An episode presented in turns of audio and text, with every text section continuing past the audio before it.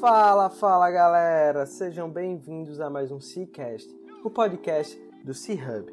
Eu sou Guilherme Oliveira, fundador e CEO do C-Hub Coworking, e estamos aqui em mais um episódio do nosso podcast. Nós acreditamos que um ecossistema conectado, ativo e forte é o caminho para construirmos um ambiente de negócio que todo empreendedor deseja estar inserido. Compartilhando informações e experiências, esperamos estar ajudando a todos que estão nessa missão conosco. E toda semana trazemos aqui um empreendedor que está disposto a colaborar conosco nessa missão. Antes de darmos start à nossa entrevista, gostaria de fazer um pedido. Para nos ajudar a levar esse conteúdo e outros para mais e mais pessoas, tira um print da tela do seu celular e compartilhe nas suas redes sociais. E não esquece de marcar arroba Isso vai ajudar a gente demais a chegar no ouvido de mais e mais pessoas. Simbora para mais um episódio.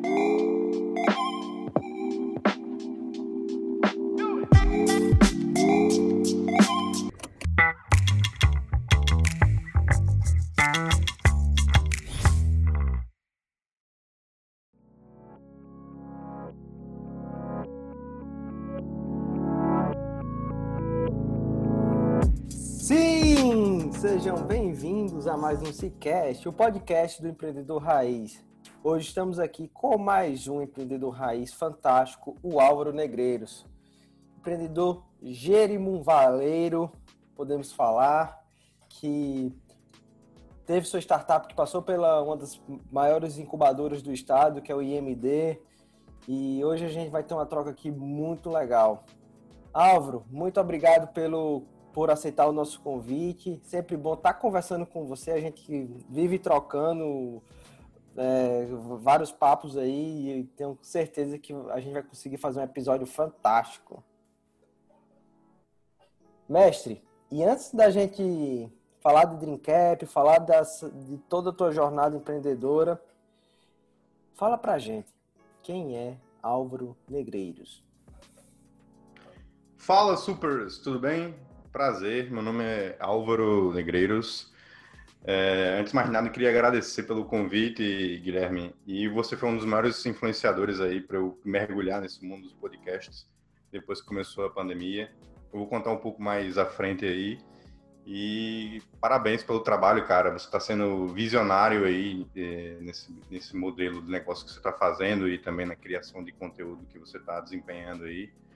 Parabéns aí Obrigado pelo convite mais uma vez. Cara, é, quem é Álvaro Negreiros, né? Eu, eu sou formado em engenharia de computação pela FRN. Também acabei engavetando em um mestrado em mecatrônica também pela FRN. E por, digamos assim, uma promessa que eu fiz para o meu pai, que eu posso contar um pouco mais à frente aí, eu também acabei engavetando num doutorado em engenharia elétrica. Aí, nesse meio tempo, quando eu estava no mestrado, estava indo bem de boas, assim, um tema que eu posso até falar um pouco mais à frente também, um tema bem legal, que é até meu hobby, e aí eu consegui unir isso aí, estava levando muito, muito na, na paz, assim. Acabei meio que sem muito o que fazer, e meu pai falou, cara, por que você não faz o MBA? E aí eu acabei me matriculando aqui na FGV, uma faculdade que eu sempre quis fazer, né, mas aí tem esse módulo aqui que é da MRH, onde você vai de fato cursar, e eu fiz lá meu MBA em gestão de projetos. Cara, e basicamente é isso. Foi é, minha graduação, né, em relação a, digamos assim, meus, meus títulos de, de, ensino.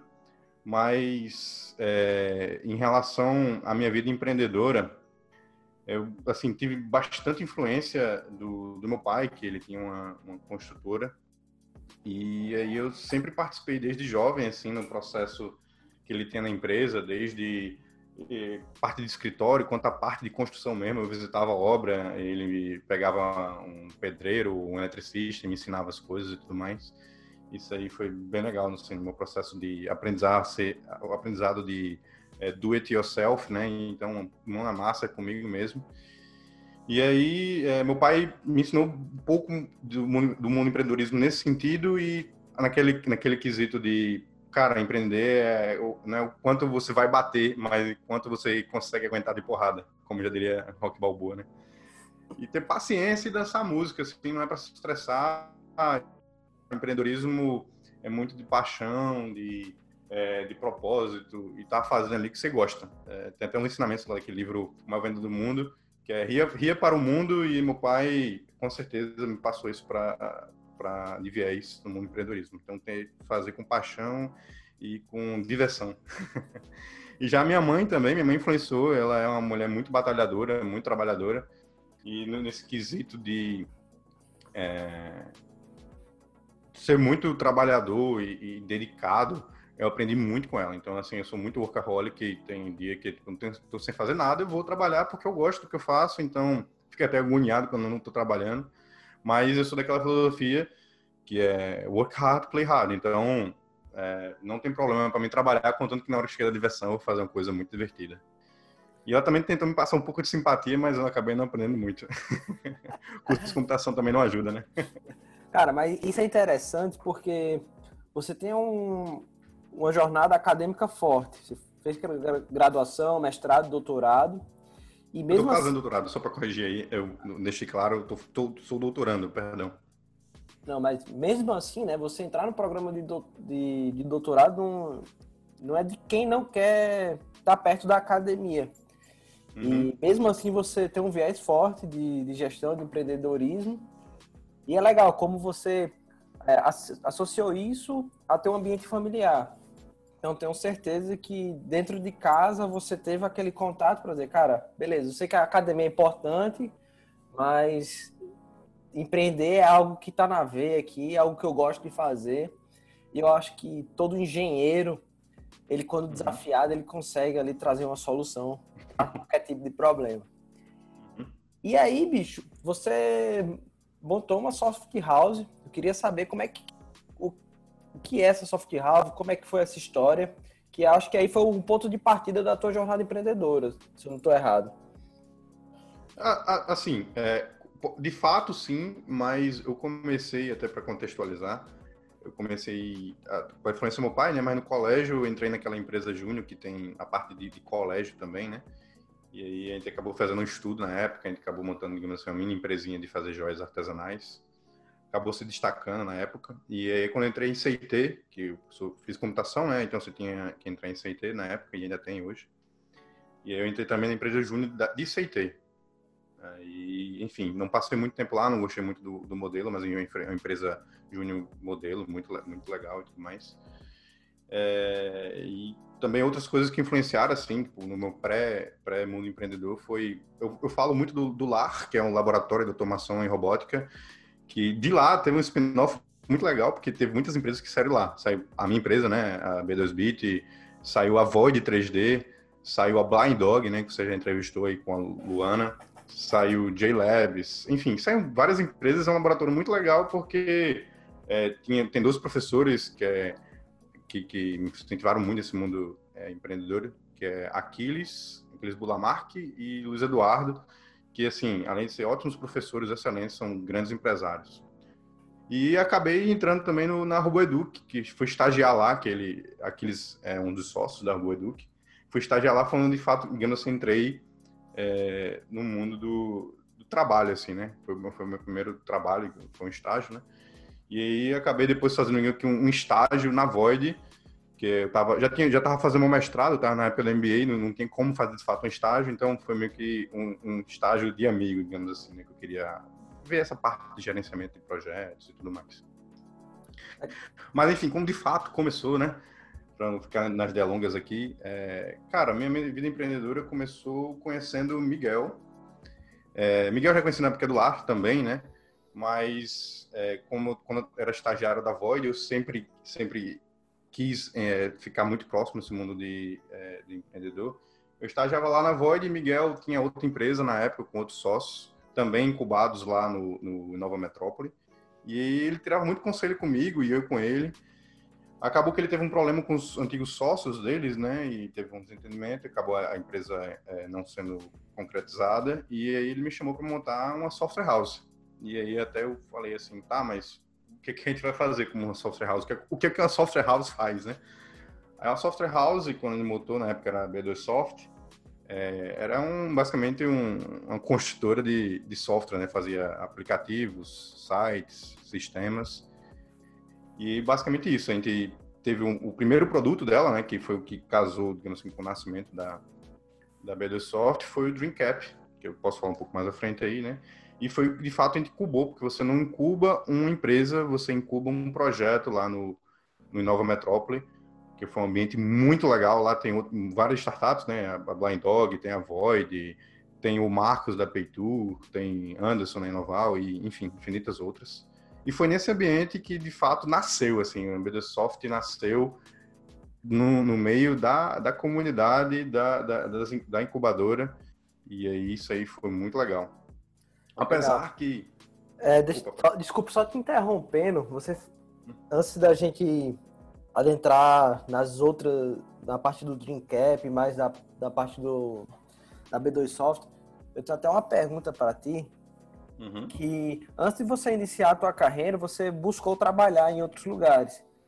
E mesmo fazendo um programa de mestrado, já graduado, você viu que era importante ali, bicho, eu preciso ganhar experiência, eu estou à disposição que trabalhar quase de graça. E Foi de eu... graça. Quer dizer, foi, foi, um valor muito baixo, mas, engano assim, foi quase que de graça. E, eu digo isso para muita gente. Cara, você se formou, talvez você não aprendeu ainda o que você tinha que aprender para ser aquele profissional que pô, o mercado tá ali para contratar. Então, coloca a cara a tapa, passa seis meses, um ano, o tempo que você achar necessário, mas busca a oportunidade. Uhum. E, e às vezes, bicho, é até a gente pagar para trabalhar, porque você tá perto das pessoas certas é, um, é uma coisa assim muito importante. Isso vai ajudar demais na formação. E é uma dica que eu dou para muitas pessoas. E eu acho legal isso que você fez, eu tenho certeza que ajudou bastante. Quando, quando eh, de fato eu conheci Miguel, assim, eu tava no final de semana em casa, assim, ah, caraca. Eu fazia só mestrado, né, e é, tava na, na, no MBA, tipo, sem fazer nada. Eu falei, caraca, eu quero empreender. Cheguei a hora, tipo, já, já criei bastante valor, já aprendi algumas coisas, tá na hora. E aí eu cheguei e chamei meu amigo, Miguel, que eu posso ajudar? Não era sócio dele, tinha outro sócio. Miguel, que eu posso ajudar? E já era de novo, assim, apesar de já ter vindo da voz, digamos assim, de um estágio, né, da RoboEduc. E aí eu falei, de novo, eu falei, cara, não, eu quero aprender, assim, todos que eu trabalhar de graça e tudo mais. Aí Miguel se empolgou, me, me falou, não, vamos, vamos chegar junto aí, vamos trabalhar. E com certeza tem muito disso, assim, no mundo do empreendedorismo, de você primeiro agregar e depois você receber o valor em troca. É aquele give first, né? Exato. E Isso aí, com certeza, vai, assim, é, é o caminho de, de, você começar qualquer coisa. Você não tem, você não já está dentro do, do, de algum meio, é o melhor caminho é você agregar antes. Perfeito. É, jogando aqui outra pergunta, Auro. Eu queria pegar a tua opinião. Como é que você vê hoje o mercado de soft house? Como é que você acha que as soft houses elas estão atuando no processo de transformação digital de outras empresas? E até que ponto é saudável uma empresa usar uma soft house como mão de desenvolvimento? Perfeito essa pergunta aí. Até a questão de curiosidade, quando a gente montou a BDSoft, é, quando a gente sentou na cadeira, assim, eu acho que o primeiro átomo da minha calça encostou no primeiro átomo da cadeira, caiu demanda, da demanda, da demanda absurda. Absurda. É, basicamente tinha que escolher os clientes que a gente ia pegar porque era muita demanda, assim, e é isso em 2019, do, é, dezembro de 2018 a gente montou, né? E aí tipo, digamos, começamos a, de fato a trabalhar em janeiro de 2019, ou seja, não era nem mundo, nem, nem sonhava em ter uma pandemia, né? Então, quando teve a pandemia, agora, né, que você contextualizando sua pergunta para a atualidade, cara, a demanda aumentou, tipo assim, grotescamente.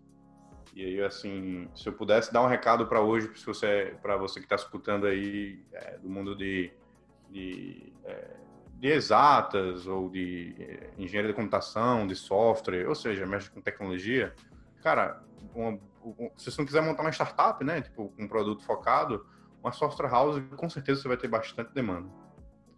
E, tá, enfim, mas... Em relação à sua segunda pergunta agora, né? Ah, é, em relação até que ponto é saudável uma empresa terceirizar.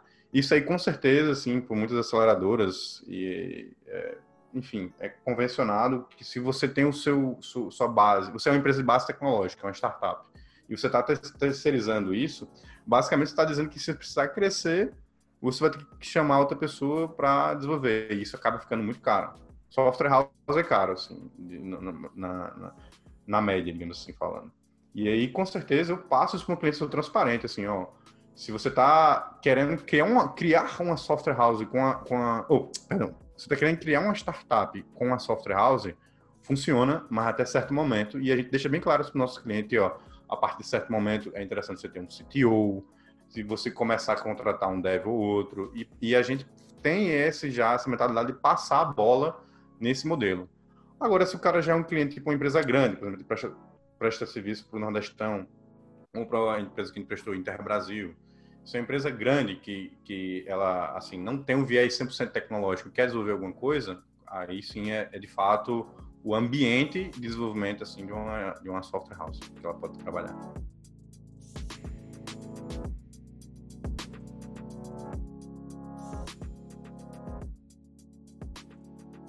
Mas antes da gente falar de Dreamcap, eu queria até chamar você para participar de um quadro novo aqui do Cicast. Opa, eu gosto da novidade, fala aí. Eu quero Ainda mais que eu sou fã. Eu quero que você abra o seu Spotify, certo? Meu Spotify. Não, não, aí é roubado, né, pô? Não, sério. Pega aí a Fala última aí. música que você escutou. A gente vai botar aqui pra galera ouvir. Música? Tá, música. Nossa, aqui só tem podcast. Tá, eu acho que hoje de tarde eu fui fazer uma coisa de contrato, aí não dava pra escutar podcast, você tá escrevendo, né? Caraca, acho que foi essa polícia automática aqui, deixa eu ver aqui. Foi. Caraca. Acho que foi, foi essa aqui, foi essa aqui. Like a Stone. Pra botar? Perdão. Não, não, o Saulo vai colocar a música pra gente. Pronto, beleza. É Like a Stone, do Audioslave.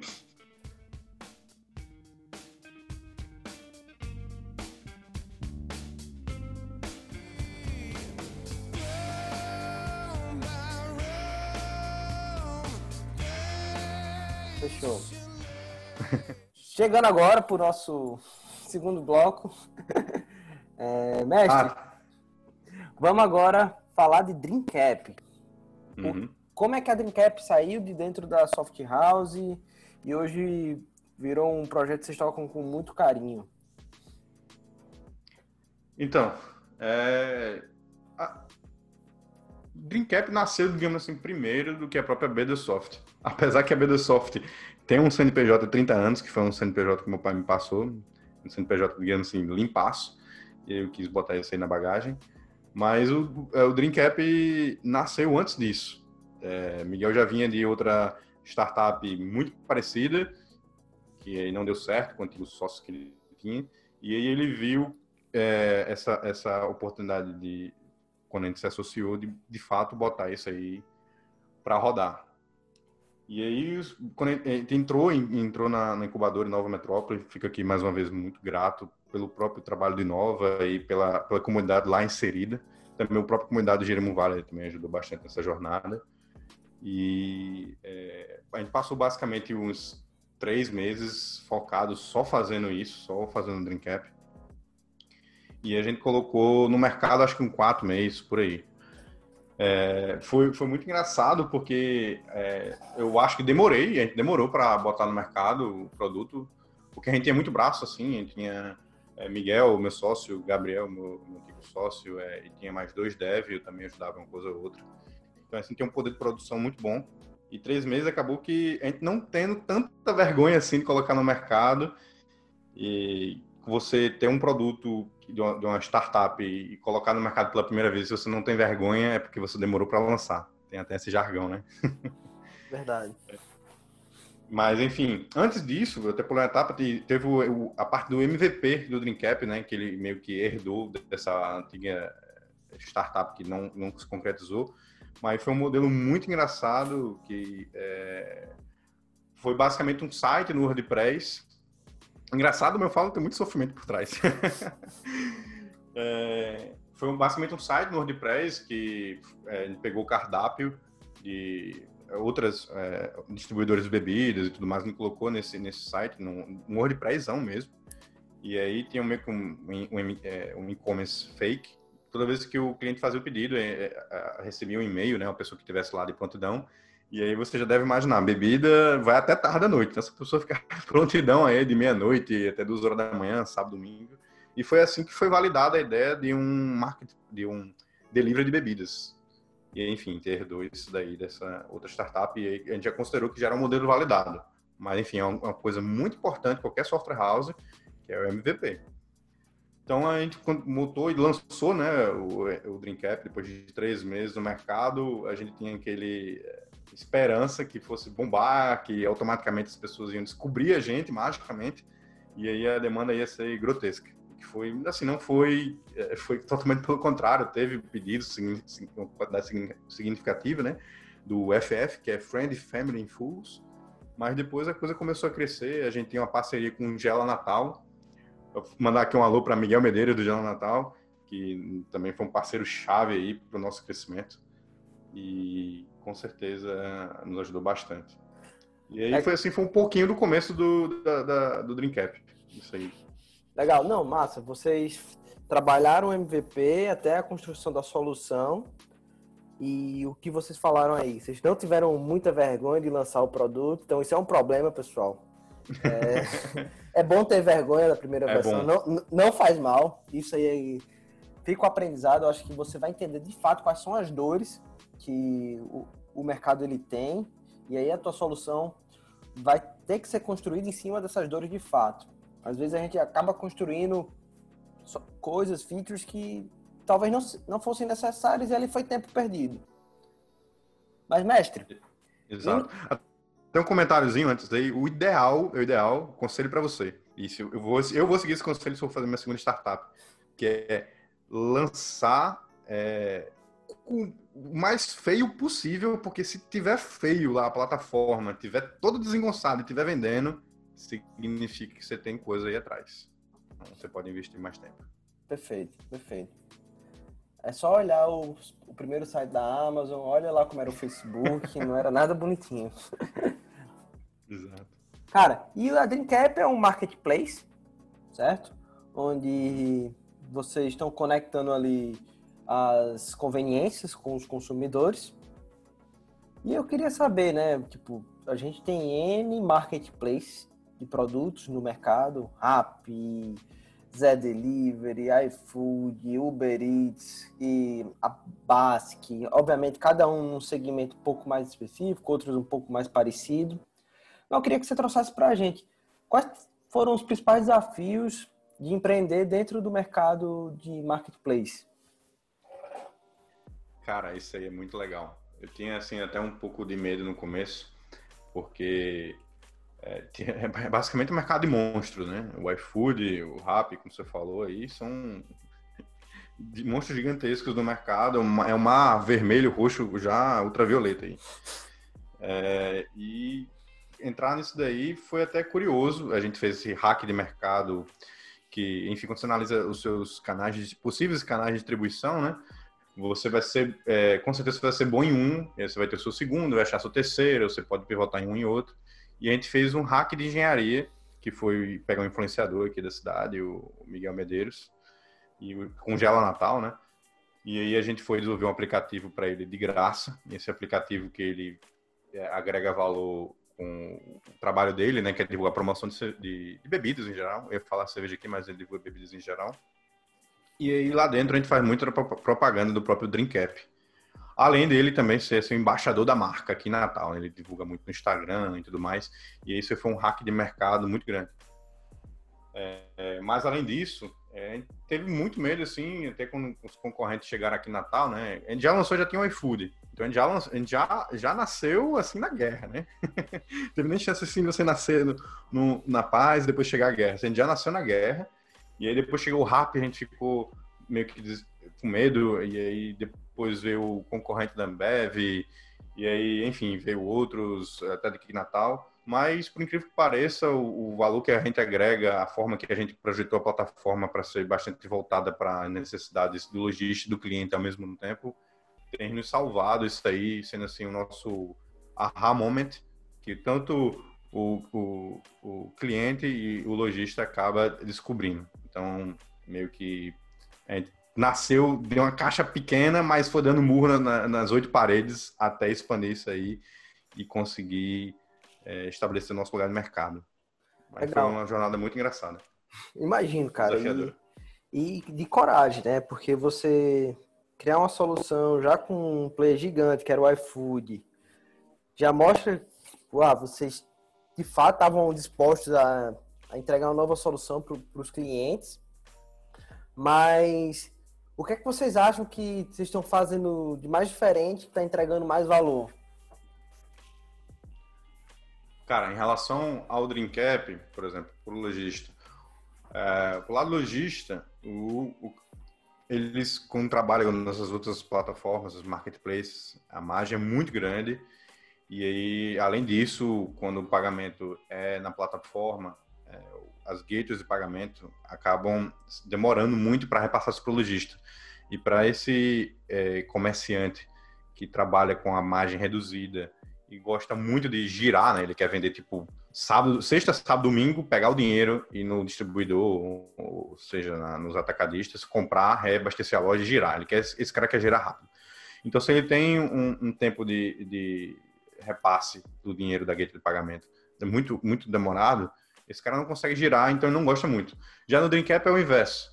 Estou pensando nesse detalhe, é, ele, ele gira meu dinheiro, ele gira minha comissão, eu não, eu não cobro minha comissão de, de, cara, e só no final do mês eu gero um boleto para ele, um relatório com a conta de telefone, né, com todos os pedidos e tudo mais, e aí um, ou vai o, o, boleto junto. Então tem esse diferencial pro lojista que acaba agregando ba bastante para ele. E pro, pro, é, pro cliente, acaba que o Dreamcap tem mais permeabilidade em várias, várias conveniências, distribuidoras de pequeno porte, tem, tem bebida, é, cervejaria artesanal, e tem esse trabalho junto com o Miguel. Então, um traba é um, um trabalho bastante mais de comunidade, de, de, agregar valor nesse sentido. E como a gente consegue cobrar pouco para o lojista, ele indica isso para os clientes, ele acaba repassando essa diferença de, de valor o cliente. Então, a bebida acaba ficando barata em relação aos outros marketplaces do mercado.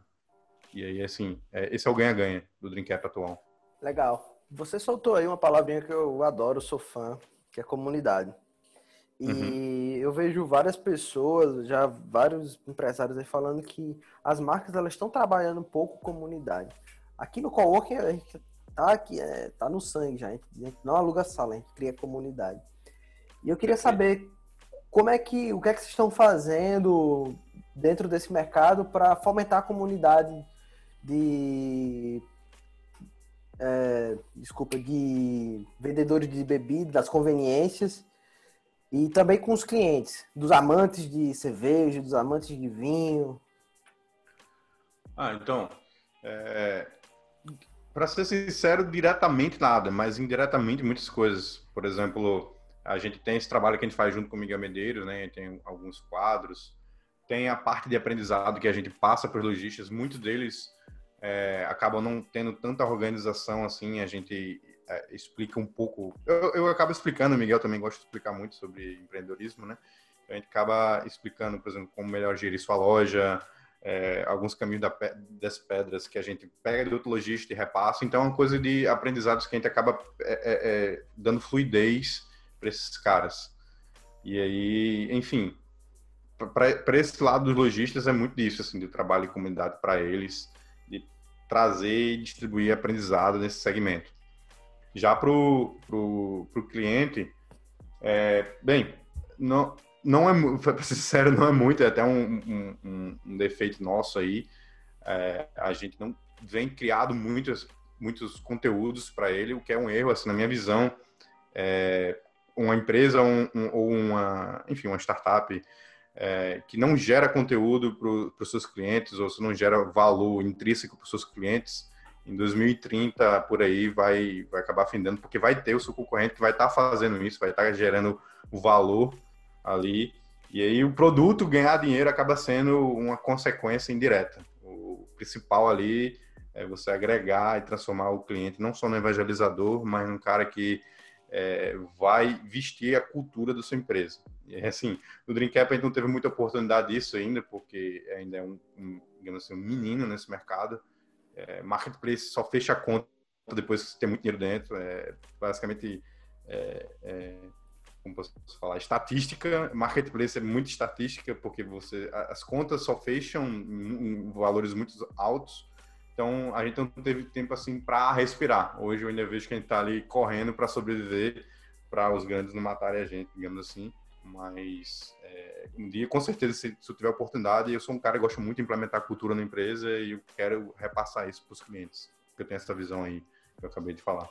Não, massa. Mas isso aí que tu falou, cara, desse desafio de gerar conteúdo, no marketplace eu acho que ele se intensifica porque você tem personas bem diferentes de cliente. Você está ali atendendo a conveniência, mas ao mesmo tempo você atende o cliente consumidor final. Exato. Então, porra, você tem que ter uma equipe grande para produzir esse conteúdo, para estar tá pensando nisso. E, e, aí a gente para, porra, pensar na startup que está começando, vocês criaram um MVP, vocês não tiveram ainda nenhum aporte que, não que eu saiba, né, que vocês divulgarem, mas não bootstrap até agora. Exatamente. É um baita desafio, cara. Eu digo isso por... eu digo isso porque na Tidmo, né, que é a startup que a gente investiu, a gente está bem próximo. A gente sabe, cara, é, tipo, a gente tem lá as embaixadoras, mas ao mesmo tempo eu tenho um cliente final. Você tem que cuidar bem das duas pontas, mas você tem que fazer a escolha. Quem eu vou cuidar mais? Né? O, o tempo é uma variável que ela tem, a gente tem um, uma, uma, oferta uma oferta definida, né? Não tem como a gente ali tá trabalhando 24 horas por dia sem dormir. Uhum. É, empreendedor é isso, né? Mais no começo, você falou uma frase que eu, que eu me identifico muito, o CEO é o famoso conhecido faz tudo. Então, você tem que escolher, são escolhas de Sofia que você tem todo dia, e é complicado. você tem que abdicar de algumas coisas. Verdade, verdade. Cara, é, lá no início, quando você disse que conheceu o Miguel, você falou que vocês tiveram um problema na formação da equipe. E eu queria que você trouxesse pra gente, acho que o Miguel pode até falar disso, quem sabe um dia a gente grava um, episódio com ele. e, mas eu queria que você compartilhasse, cara, qual a dica você dá para formação de time, para gerenciamento de conflitos? Ah, tá. É, para contextualizar isso, eu vou até contar uma historinha assim. Quando começou a pandemia, é, é, eu tive, tive duas surpresas muito grandes uma boa e uma ruim, assim, são as duas maiores, mais extremistas, né? A boa foi que o Dream Cap bombou, porque as pessoas estavam em casa e as lives estavam é, bombando, né? Gustavo Lima basicamente foi o meu patrocinador aí, a correlação de uma live do Gustavo Lima e os pedidos do Dream Cap bombarem a ponto de o lojista pedir arrego de ligar o sistema, foi muito grande.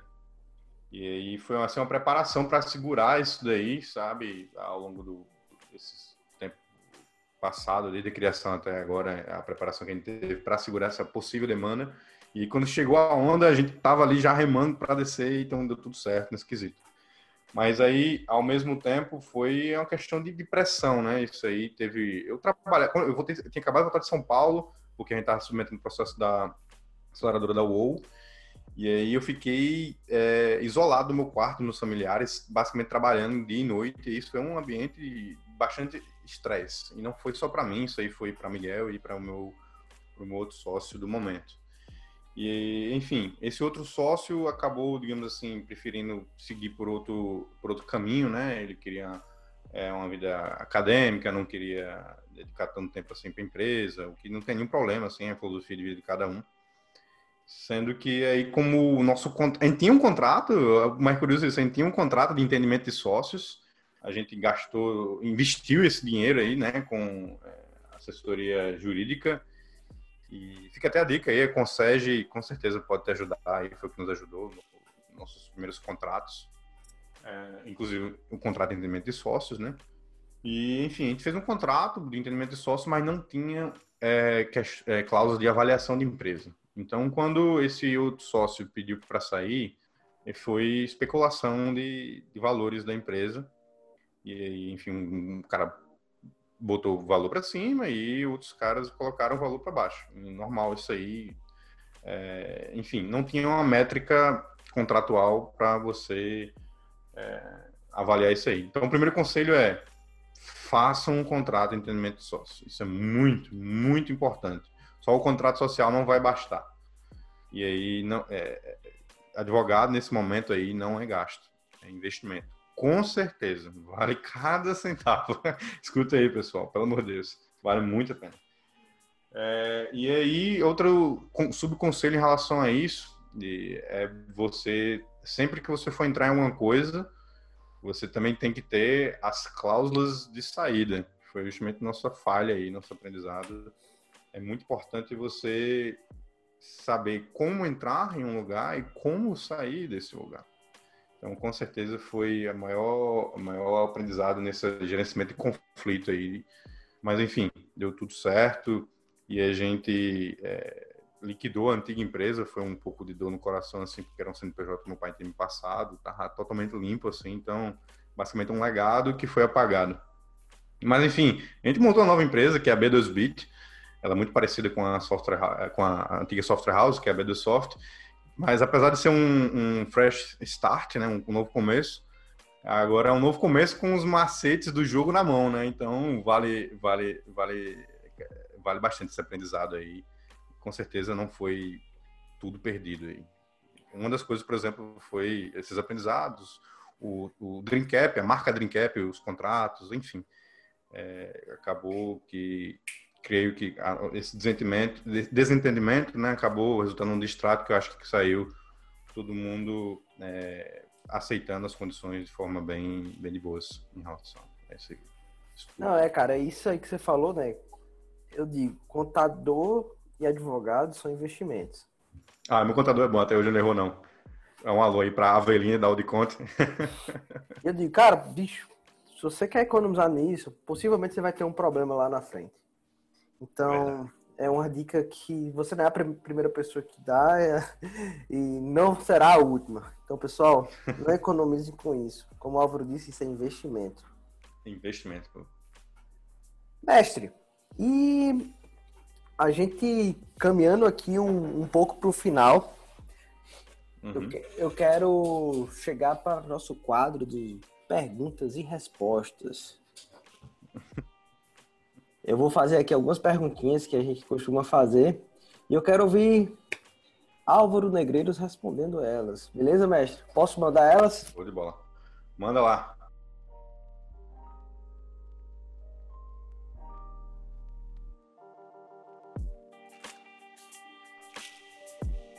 Mestre, qual o erro ou momento da tua jornada empreendedora que você guarda assim com bastante carinho? Aquele momento ou erro que ajudou a formar o Álvaro Negreiros que é hoje? Cara, é, eu sou muito de, média, então média assim, tudo na, tudo na vida é um conjunto de, de, de ações que vai resultar no que você é e onde você está. Então, assim, o momento que eu, que eu mais guardo com carinho foi quando caiu a ficha de uma frase muito famosa que foi escrita no, ou foi pelo menos imortalizada no livro chamado Princípios de Ray Dalio, que é Embrace Reality and Deal with It. Ou seja, abrace a realidade e encare ela ou lide com ela. Ou seja, é, caiu a ficha assim, mudou o momento que mais me, que mais guardo com carinho foi quando caiu a ficha de encarar a realidade, seja na, na, na empresa, ou seja na vida pessoal, e quando você a, a, a, encara isso e, e, absorve isso, vai lidar com os problemas, fica muito mais fácil porque você não fica na ilusão que ah, é o mundo, culpa do mundo, culpa, culpa das pessoas, e você acaba é, trabalhando para resolver aqueles seus problemas. Então, isso aí foi o momento que mais me marcou, foi quando essa frase bateu lá no chipset e eu absorvi isso aí. Irado. Eu adoro esse momento filosófico do Cicast, cara. Minha parte, minha parte favorita. E, Álvaro, se você pudesse mandar uma mensagem no ouvido de milhares e milhares de pessoas, qual uhum. mensagem você passaria? Ah, isso aí foi um aprendizado que eu peguei do meu pai e eu estou botando em prática é, muito tarde, assim, tenho botado em prática ao longo da minha vida, mas 100% só, assim, acho no último ano, que é todo mundo tem hábito, né? Todo mundo tem hábito, você tem hábitos ruins, tem hábitos bons, mas é, é de fato você construído nos seus hábitos. Então, a frase que eu deixo, o conselho que eu dou é: se você tem que ter algum hábito, que sejam bons hábitos. Então procure construir bons hábitos. Não é uma coisa fácil. Eu, por exemplo, digo que você consegue pegar um grande hábito por ano. É quase amigo, né? Tipo, ah, tem muitos amigos. Pense bem que você só vai ter quase que um palmo, ou no máximo dois. É, um palmo não, é uma mão de, de, amigos, cinco, cinco amigos, ou no máximo dez amigos. E aí eu vejo hábito, hábitos reais, assim, que vão construir seu caráter, você consegue construir um por ano. É uma métrica, digamos, que eu tô, tô me embasando. E o hábito que eu construí ano passado foi a gerenciar o meu tempo. E, enfim, resumindo, essa sua pergunta é essa aí. Criem bons hábitos, pessoal. Procurem criar bons hábitos. Usem Google Agenda. É, Ajuda é, muito. Agenda. E quando digo hábito, enfim, também vai é, disciplina, vai respeito, enfim, vai todas as qualidades aí que vão construir o caráter da pessoa. Perfeito, isso é importantíssimo, cara. E hábitos eu vejo muito relacionado à disciplina. Exato. Então, isso aí ajuda a gente a estar numa evolução constante. Comungo demais com esses teus pensamentos, meu amigo. Obrigado. Cara, é... e você agora está fazendo um trabalho de geração de conteúdo para o público breve. Eu queria saber onde é que as pessoas podem consumir mais do teu ponto de vista. É... Explica também um pouco desse novo projeto. Acho, acho bem interessante. Estou acompanhando você. E, valeu. E parabéns aí, cara. É, valeu, valeu. Ah, eu assim, tem as pessoas que você modela, né? Eu modelo muito, modelo que você fala, se inspira, botar um termo mais, mais enxuto. É, tem as pessoas que você se inspira, por exemplo, eu me inspiro muito em Tiago Negro, Tiago Reis, Thales Gomes, Bruno Nardon, enfim, não vou ficar aqui falando pessoas, mas você é, se inspira em muitas pessoas, essas pessoas é, criam autoridade, e não só por criar autoridade, mas também para ajudar a comunidade Instagram é muito disso. É total give first lá. Você tem que gerar valor antes de coletar é, os frutos disso. E é, sempre tive o sonho, assim, de criança, das pessoas perguntar, ah, você vai fazer sei o quê quando crescer? Eu falava, ah, vou trabalhar com computador, engenharia de computação, mecatrônica, não sei, mas vou trabalhar com computador, esse negócio tem chip aí. E aí, é, eu, eu, um belo dia, assim, por, por que não entrar numa jornada de ajudar as pessoas a terem um melhor conhecimento de tecnologia. Muitas empresas, muitas pessoas só começaram a abraçar a tecnologia recentemente com a, a pandemia, né, que foram obrigadas, e aí com certeza virou a chave, muitas pessoas e muitas pessoas vão virar. Tem aí os pandemicals, né, que as pessoas que nasceram pós-pandemia. E enfim, meu objetivo nessa no, no Instagram e agora por diante na minha vida pessoal é ajudar a todo mundo, a todo brasileiro a entender tecnologia e é, fazer com que isso melhore sua vida. E é até por isso que o meu jargão que eu estou usando, que é o supers, é, digamos assim, então tem, tem, tem um primo, né? Enfim, cada um tem o seu jargão de, digamos assim, de abertura. Eu estou usando muito supers, porque no mundo da, da computação, de, de, software, você tem o usuário administrador, né? O usuário, o super usuário, e é o cara que entende do software, o cara que vai administrar ali. E é justamente esse o trocadilho que eu quero deixar, que é eu quero transformar todo brasileiro num super usuário.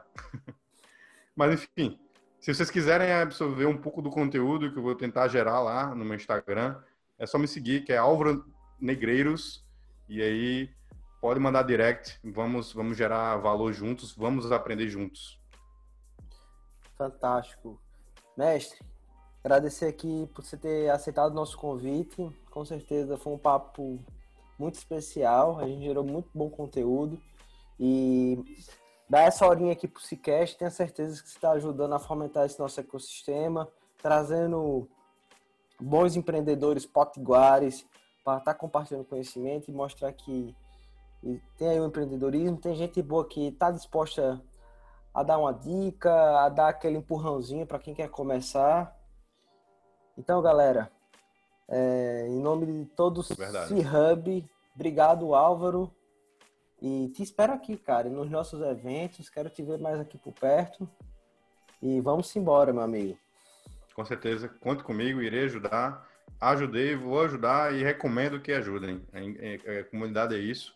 A comunidade não nasce do dia para noite, Vale do Silício não, que é porque, sei lá, naquelas coordenadas, tá? Porque as pessoas que estavam lá há muito tempo atrás tiveram essa visão, criaram esse valor e isso aí volta. Pode demorar, pode ser rápido, mas volta. E aí, com certeza, é, é um ambiente de, de fertilidade se você planta. Tem com certeza você vai coletar. E é assim, mais uma vez, eu disse no começo, vou dizer de novo, parabéns pelo trabalho que é, C-Hub e você, Guilherme, estão criando aí na, na, na, comunidade. Isso aí, com certeza, vão, vão render bons frutos. Show, meu amigo. Muito obrigado. E é junto que a gente constrói esse ecossistema, viu? É, Cada um colocando o teu grão de areia. E chegaremos Exato. lá. E, obriga e obrigado a você que ficou até aqui com a gente em mais um Cicast. É, espero que você tenha gostado. A gente produz esse conteúdo com muito carinho. Te encontro na próxima terça-feira com mais uma pessoa sensacional. E vamos nessa, pessoal. Vamos fomentar esse ecossistema, vamos fazer moído, vamos gerar muitos bons empreendedores e vamos mudar nossa sociedade. Valeu, galera! Até a próxima!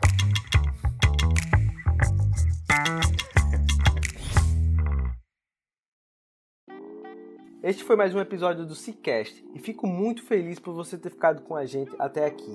E vou fazer aquele pedido novamente. Se esse conteúdo fez sentido para você, compartilha nas redes sociais, tirando um print da tela do teu celular e não esquece de marcar arroba Como eu disse no início, isso vai ajudar a gente de uma forma gigante a levar esse conteúdo para mais e mais pessoas. Valeu, galera. Até a próxima semana.